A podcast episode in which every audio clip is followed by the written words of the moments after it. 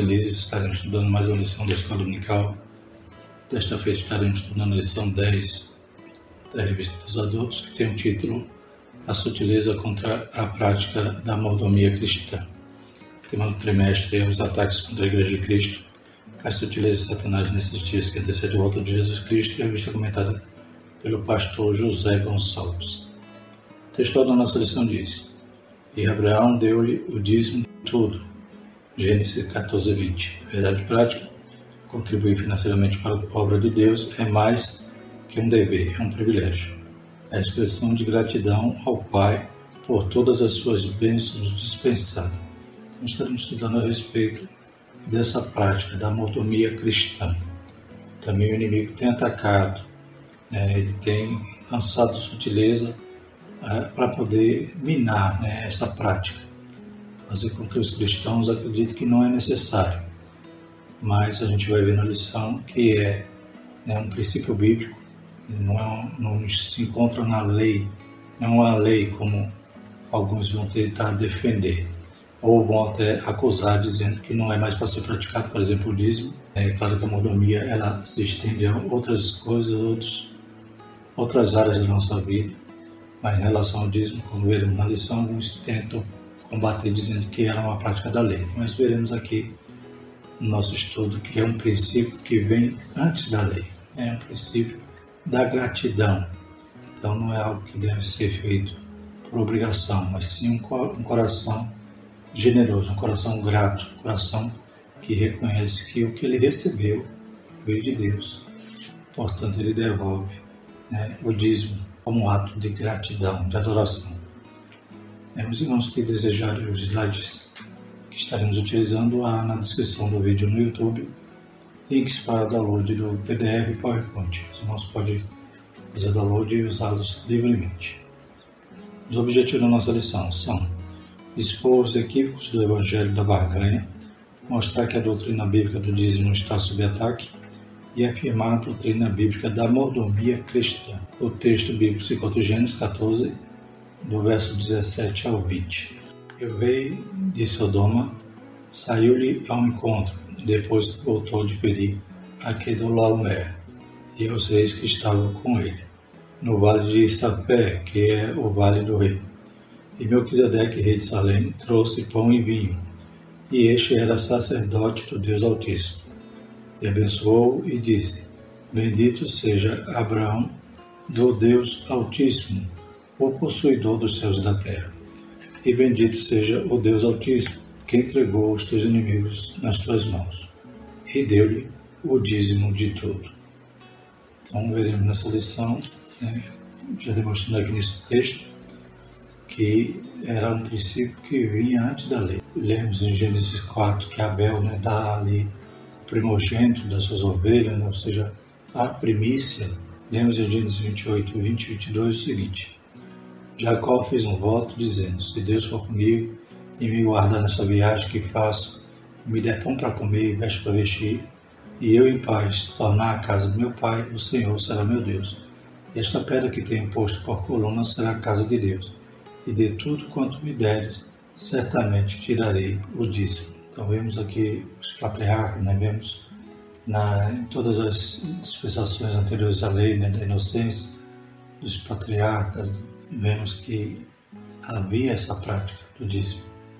Né? Dá, não, como veremos na lição, para barganhar. É, Jacó não está barganhando com Deus. Ele está clamando a Deus pela sua graça. Né? Então ele está dizendo, se Deus for comigo, né? se Deus me der veste para vestir, aí no final ele vai dizer, se ele voltasse em paz né, para casa, ou seja, até a bênção em relação à questão ali da briga familiar, ele pede agora que Deus também possa dar uma solução. Então ele diz: De tudo que me deres, certamente te darei o dízimo. Ou seja, ele não ia dar o dízimo para ganhar, ele ia dar o dízimo daquilo que Deus ia ainda o abençoar. A gente vê que não foi uma barganha, pelo contrário, foi demonstrando que ele ia crer nesse Deus, que ia guardar, ia levá-lo, ia trazê-lo em paz, ia resolver todas as celeumas ali na sua família e tudo que Deus desse a ele, então, ele seria grato. Então é exatamente esse é o princípio. Então aqui na, no plano de aula a gente destaca o seguinte: o nosso tempo é marcado pelo apego às coisas materiais. Por isso, esse tempo também é marcado pelo enfraquecimento da mordomia cristã, ou seja, a administração dos bens que Deus nos deu. Então, os bens não é, se limita a dinheiro. Esse apego às coisas materiais muitas das vezes nos impede também de servir melhor a Deus. Porque a mordomia se refere também ao nosso tempo, aos nossos recursos e também aos nossos talentos. E quantas das vezes a gente está dizendo, não, não tenho tempo para fazer isso porque eu tenho que me dedicar a um determinado ofício, um trabalho, porque eu preciso, preciso, preciso ganhar um dinheiro.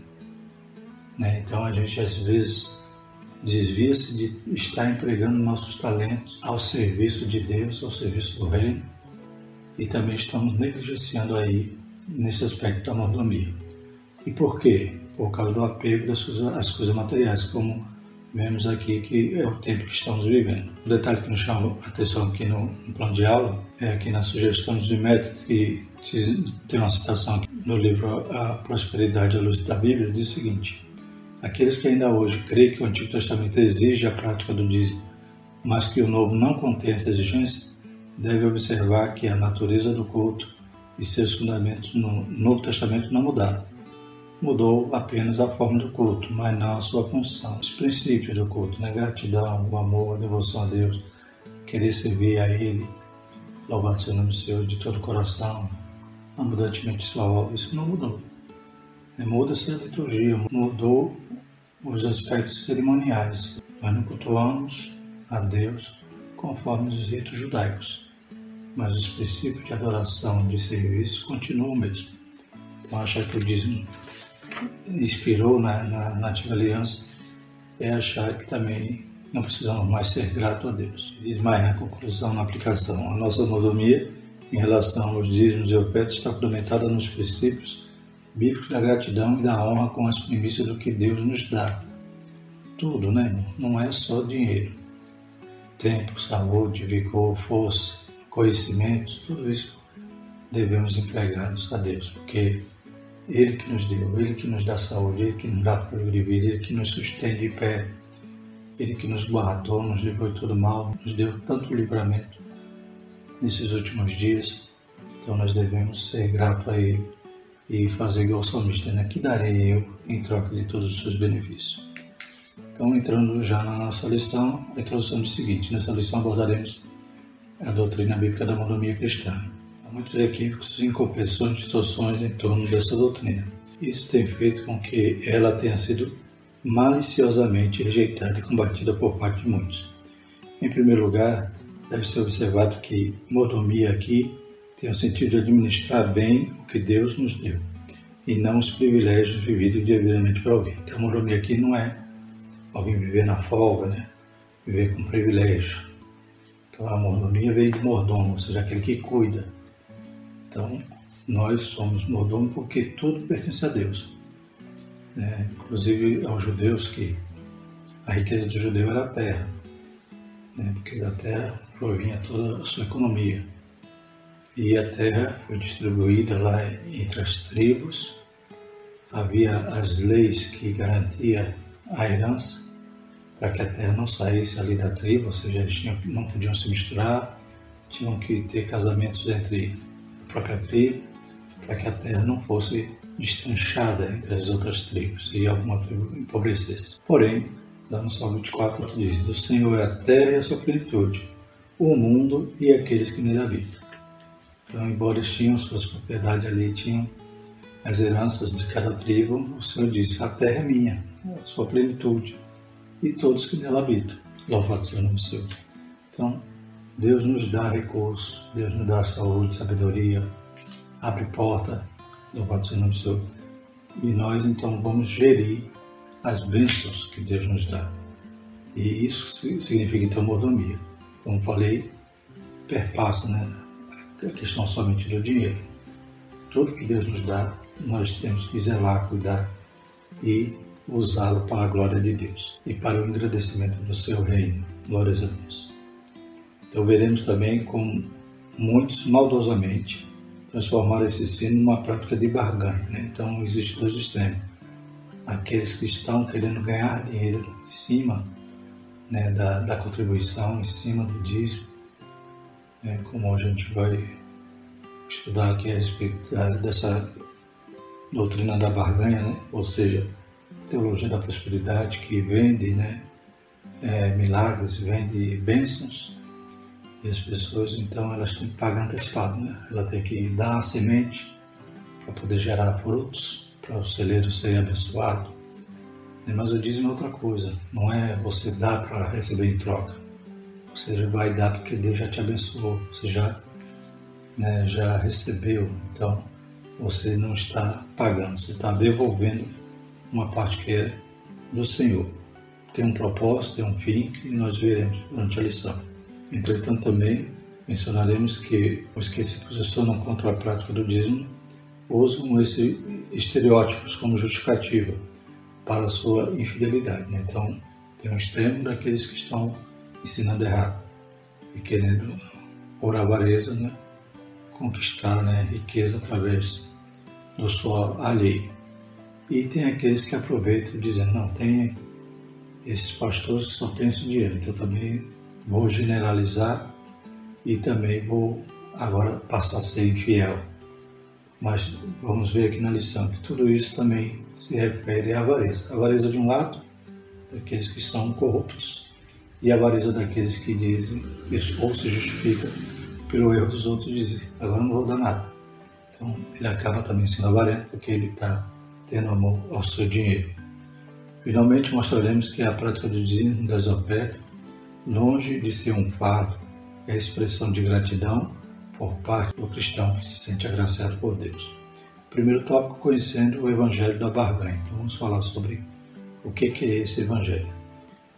Dízimos e ofertas como moeda de troca. Então aqui já no subtítulo já demonstra aqui qual é né, o cerne desse Evangelho da barganha. Felizmente o ensino bíblico da mordomia cristã tem sido desvirtuado, distorcido, o que é uma doutrina genuinamente bíblica, tem se transformado numa prática da barganha. Técnicas de arrecadação de fundos são usadas para explorar os incautos e mais pobres. Vale de tudo, o que é pior, tudo em nome de Deus e da fé. Através das mídias, pessoas são abordadas a toda hora com mais pedidos e apelos por dinheiro. A promessa sempre é a mesma: dê tudo que você tem, para receber em troca muito mais daquilo que você ofertou. Então, infelizmente, os falsos mestres não estão aí ensinando errado torcem né, uma doutrina bíblica, uma doutrina, um princípio bíblico gratidão, torcem fazendo com que as pessoas contribuam em troca de bênçãos, de milagre. É, como veremos aqui, até mesmo eles ensinou que Deus, a partir do momento que você é salvo, você está contribuindo, está dizimando, você tem direito até determinar algo para Deus, dizer que Deus é obrigado a te, a te abençoar de tal forma. Então isso é completamente distorcido, é falso, são falsos mestres ensinando doutrinas de demônio. Né? Lá em 2 Pedro, capítulo 2, versículo 3, diz o seguinte: E por avareza farão de vós negócio com palavras fingidas, sobre os quais já de largo tempo não será tardia a sentença, e a sua perdição não dormita. Né? Então, nosso Deus não dormita e também o castigo desses também está vindo, né? não dormita. Como diz aqui, não será tardia a sentença. Então, que risco essas pessoas que estão brincando com algo tão sério. Estou sendo uma doutrina bíblica para poder ganhar. Então, esse é o Evangelho da Vaga. Como vimos aqui, estão nas mídias, né, pedindo cada vez mais. É, aí vem dizer, não, plante uma semente de mil, você ganha 10 mil. Ou né, a cada dia tem campanhas novas só pedindo, pedindo, pedindo. Mas em troca eles oferecem, eles têm um produto para vender. E o produto é uma falsa promessa. É uma, uma bênção que Deus não prometeu. Então eles distorce a palavra para poder arrecadar cada vez mais. Então essa é uma das sutilezas. O inimigo ele tenta destruir algo que é digno, algo que é nobre, piedoso, esse ato de gratidão. E como ele faz isso? Ensinando práticas erradas, ensinando falsas doutrinas. Né? A Bíblia diz errais por não examinar as Escrituras. Um pouco. Muitas das vezes tem preguiça de estudar a Bíblia e acaba caindo na mão desses, desses falsos mestres, desses falsos profetas, desses avarentos, como diz a palavra do Senhor. O segundo subtópico é dízimos, oferta com práticas legalistas, mais uma sutileza do inimigo para poder distorcer essa doutrina. Outro efeito colateral do Evangelho da Barganha está no fato que ele é legalista. Isso quer dizer que torna a prática do dízimo das ofertas algo meritório.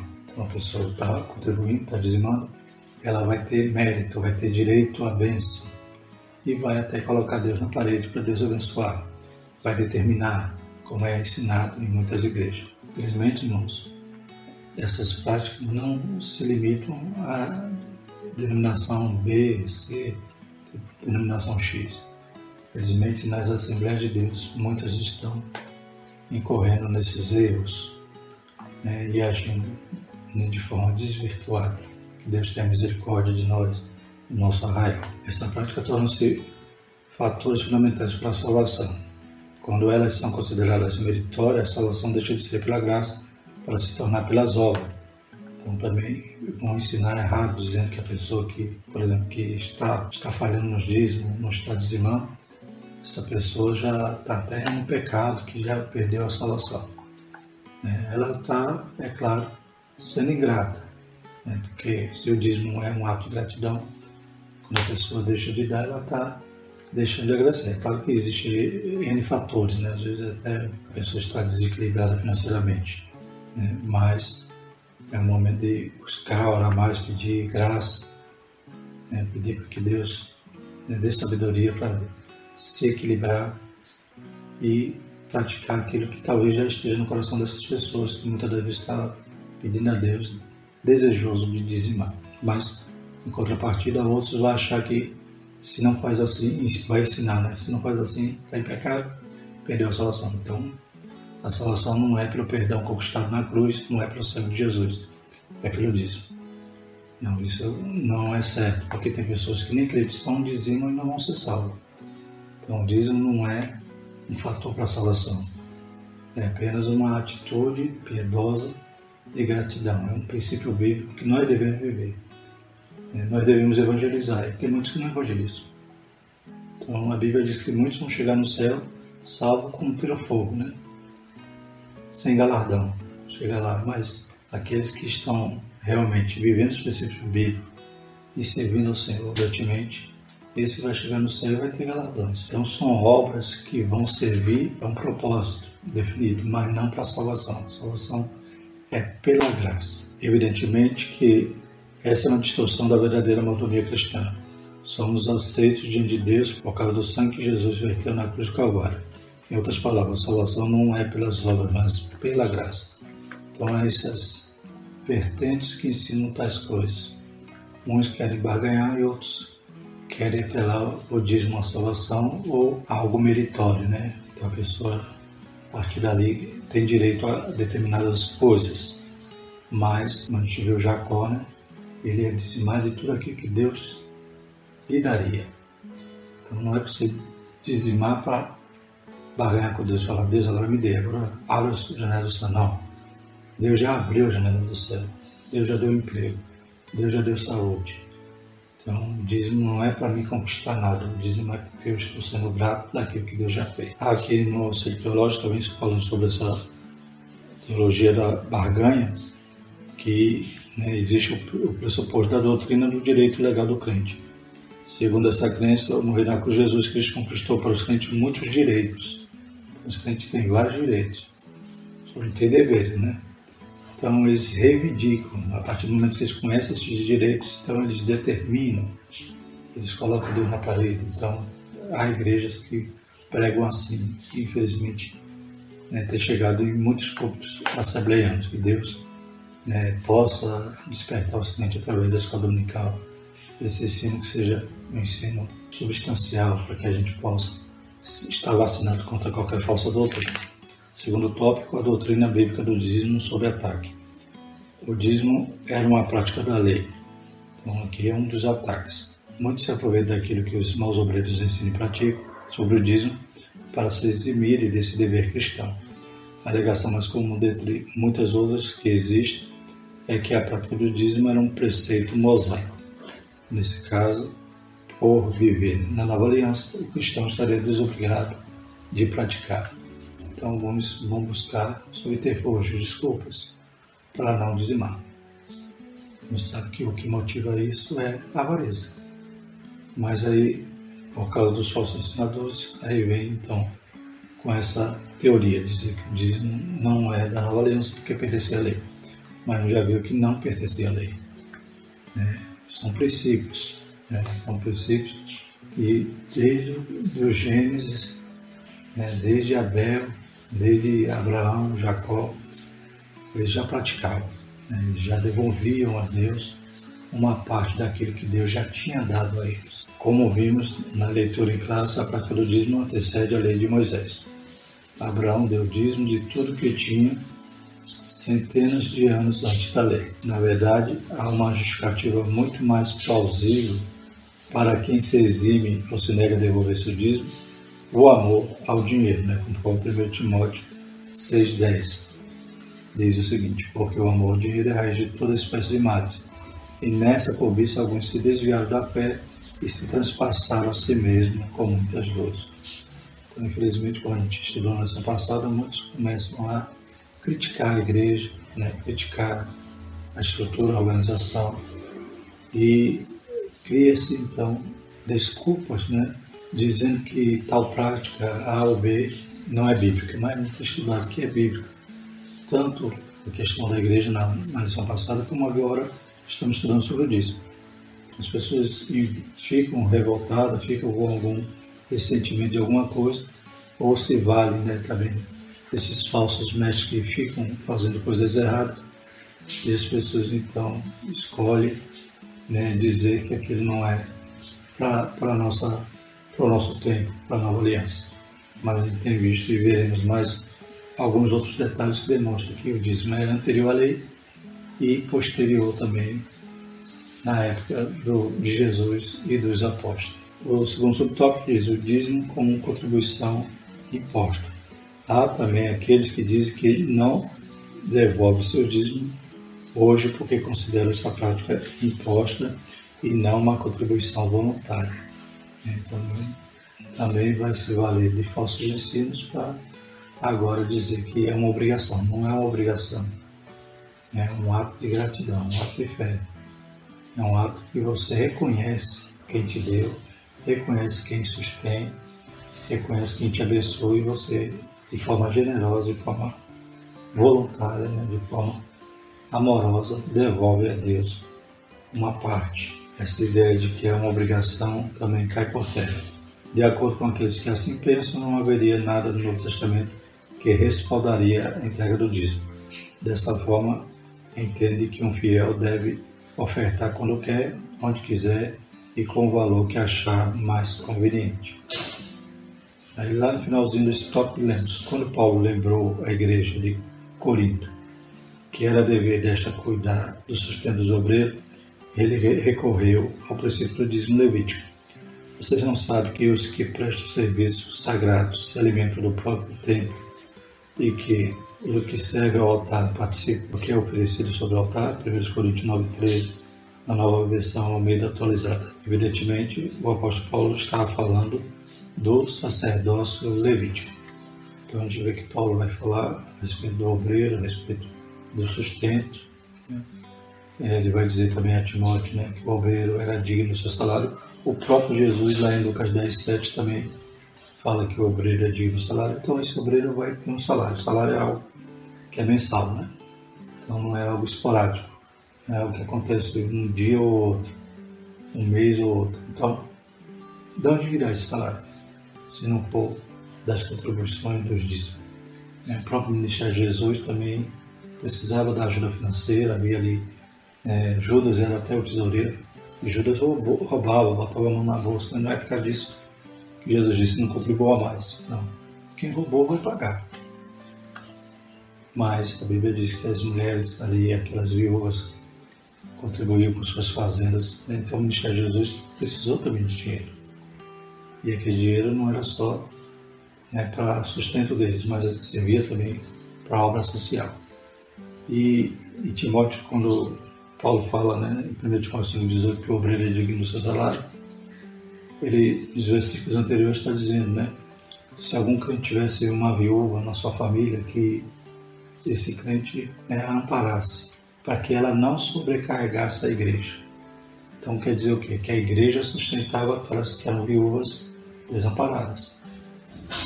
Né? Então o crente que tinha uma viúva, ele tinha que ajudar a sua viúva, da sua família ali, né? sua tia, sua, sua mãe, para não sobrecarregar a igreja, porque a igreja já cuidava de outras viúvas que não tinha ninguém. E de onde vinha o dinheiro? Né? Então, achar que não havia essa prática no Novo Testamento né, é incoerente, pois a obra sempre vai carecer né, dos obreiros que trabalham né, de forma dedicada, tempo integral, eles têm que receber o seu salário, são dignos do seu salário. A ação social é necessária, né, vem os dízimos, né, muitas contribuições à, à obra missionária, até mesmo a expansão né, construções de templos, tudo isso necessita de dinheiro. Então dizer, não, não precisa mais não, vamos só ofertar. E quando quiser, como quiser, onde quiser. Então, realmente é uma, um ataque que o inimigo faz para que os clientes deixem de contribuir para a obra. Não só em dinheiro, eu já falei, todos os outros recursos, dons e talentos. Se a gente pensar assim, não, vou cuidar só do meu financeiro, deixa a casa de Deus falar. Temos que zelar, né? temos que manter a obra do Senhor. E o terceiro tópico diz a doutrina bíblica da mordomia cristã. Deus, o Criador e Provedor. Né? O primeiro princípio básico da doutrina da mordomia bíblica está no fato de que Deus é Criador e Provedor de tudo. Do Senhor é a terra e a sua plenitude, o mundo e aqueles que nele habitam. Salmo 24, 1. E em Atos 17, 24, o Deus que fez o mundo e tudo que nele há, sendo Senhor do céu e da terra. Tudo que existe no mundo, incluindo todas as suas riquezas, foi criado por Deus. Né? Ele abundou da prata, ele é dono de tudo. Tudo de bom que existe provém dele. É Deus, portanto, a fonte de toda e qualquer riqueza que porventura o homem venha possuir. Esse princípio é claramente ensinado por Moisés. Lembre-se do Senhor, seu Deus, porque é Ele que lhe dá força para conseguir riqueza. Inclusive a força vem do Senhor. Glória a Deus. Deuteronômio 8,18, nova Almeida atualizada. Assim, o sábio Salomão sabia que a bênção do Senhor é que enriquece né, e não acrescentadores. Provérbios 10, 22. Ser dizimista e ofertante nada mais é do que reconhecer o Senhor como a fonte provedora de tudo. Glórias a Deus. Então a gente vê que é um princípio bíblico e o segundo subtópico, o homem como dispenseiro e administrador das coisas de Deus. Então, vimos que nós somos mordomo. Dispenseiro é sinônimo de mordomo, aquele que cuida da dispensa. A dispensa não é dele, os mantimentos não são deles, mas ele vai ali para administrar. Outro princípio igualmente importante no que concerne a monogamia cristã está no fato do homem ser dispenseiro das coisas que Deus criou. Esse fato já aparece no início da criação, quando Deus criou um jardim e pôs o homem para cuidar dele. Para se compreender a mordomia bíblica, faz-se necessário saber que somos dispenseiros e administradores daquilo que Deus nos deu. No Novo Testamento, o apóstolo Paulo trata desse assunto na esfera ministerial, que os homens nos considerem como ministros de Cristo e dispenseiros dos ministérios de Deus. Então, nós somos aqueles que cuidamos de, das coisas para poder gerir, administrar, ser servo fiel quando o Senhor chegar, o Senhor voltar, nos encontrar servindo assim. Somos dispenseiros, não somos dono. Quando usamos esse princípio para todas as áreas da nossa vida, experimentamos o cuidado e zelo de Deus, né? até nossos filhos. Né? Quem é dono de filho? Ninguém, né? Deus nos dá. Nós temos uma função, cuidar, zelar, criar, tornar cidadãos, cidadãs pessoas de bem, pessoas tementes a Deus. Glórias a Deus, mas depois vão embora. Louvado seja o Senhor. Então, tudo que Deus nos dá é para nós administrarmos e fazermos tudo para a sua glória. Escrever aos Coríntios, o apóstolo Paulo advertiu que os injustos não herdarão o reino de Deus. Ele põe na lista como sendo injustos, morais, idólatras, adultos, efeminados, homossexuais, ladrões bêbados e avarentos. Né? Então, aqui não pode nem se dizer, não, é tal pecado que está sendo aqui destacado, não. Todos, né? esses não herdarão o reino dos céus. A avareza também é um pecado gravíssimo. O avarento será excluído do céu. O apóstolo advertiu a Timóteo que o amor ao dinheiro é a raiz de todos os males. Concluindo, irmãos, vimos nessa lição a doutrina da monomia no contexto bíblico, tanto no Antigo quanto no Novo Testamento. Vimos que a doutrina da monomia é bíblica e, como tal, deve ser exercida por cada crente fiel a Deus. Dentro desse contexto, mostramos que a prática do dízimo e das ofertas é fundamentada em princípios bíblicos imutáveis, como tal deve ser observada e obedecida pelo crente que é fiel a Deus, que sente gratidão por tudo aquilo que Deus fez por ele. Entregar o dízimo e ofertar na obra de Deus são privilégios dispensados aos que são membros do corpo de Cristo, né? É melhor dar do que receber, né? Porque quando você dá, é porque você já recebeu, é porque você já tem para dar. E quando você recebe, é que você ainda é, está necessitando, glórias a Deus. Então é um privilégio poder dar, poder devolver, porque já fomos abençoados. Ele já abriu a janela do céu, já uma bênção sem medida, por isso nós temos alguma coisa para dar.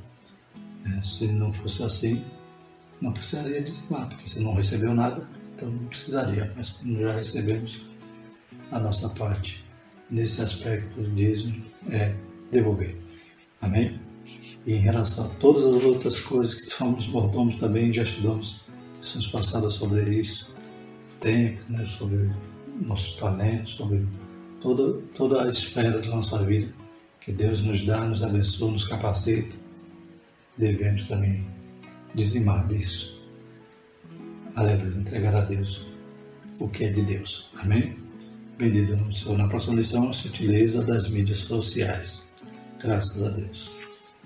Vamos orar? Senhor nosso Deus, te louvamos agradecemos por essa lição. Nos desperta, Pai. Nos dê, Pai, esse espírito grato, voluntário em nome de Jesus, nós te agradecemos. Guarda a tua igreja de todo lobo, Pai, de todo falso profeta, de todo falso mestre. Em nome de Jesus, abençoa, fortalece a tua igreja na tua palavra, em nome de Jesus. Amém. Que a graça do Senhor e o amor de Deus, a comunhão do Espírito Santo permaneça sobre nós, hoje e sempre. Amém.